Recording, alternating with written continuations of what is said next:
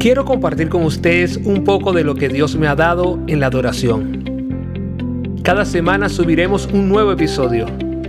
Mi nombre es Isdaviel Fernández y este es mi podcast, Adorando con Entendimiento.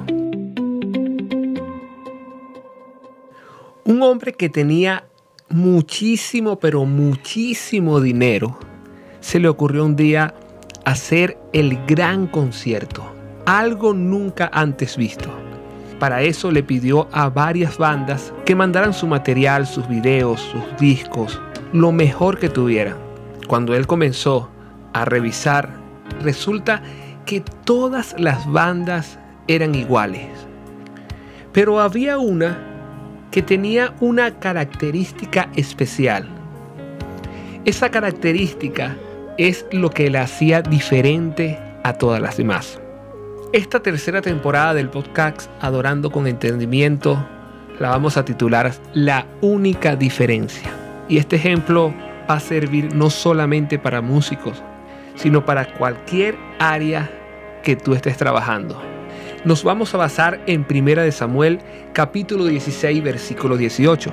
Creo que es una historia muy conocida cuando el rey estaba siendo atormentado por un espíritu malo y mandó a llamar un músico.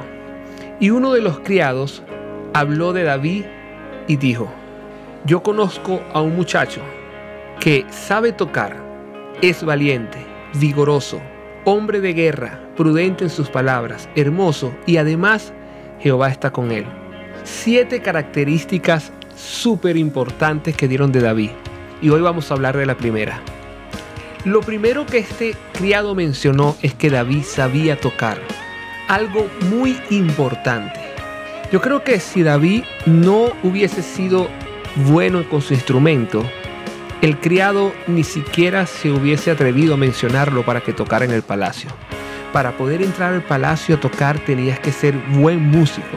Eso nos habla de la preparación que debemos tener si queremos llegar al lugar del rey a tocar.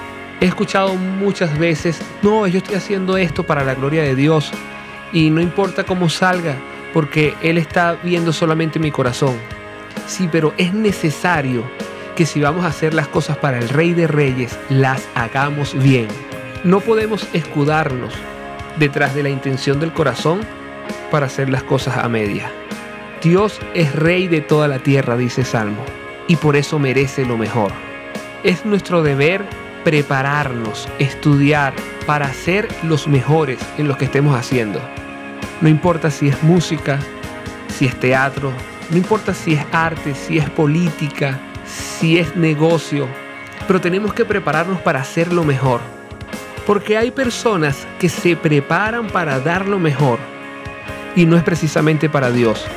Lo hacen para dar lo mejor a su familia, a una empresa, a un equipo, ¿Cuánto más nosotros que sabemos para quién estamos haciendo esto, tenemos que prepararnos para dar lo mejor? Piensa en esto. Si tú fueras uno de los músicos que audicionó para el concierto del que hablamos al principio, ¿por qué te tomarían a ti? Si todo el resto de las bandas también tocan muy bien.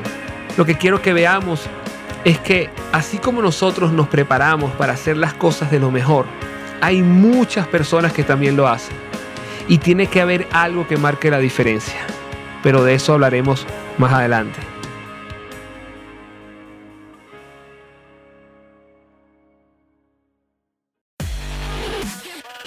Y recuerda, cada miércoles un nuevo episodio de Adorando con Entendimiento.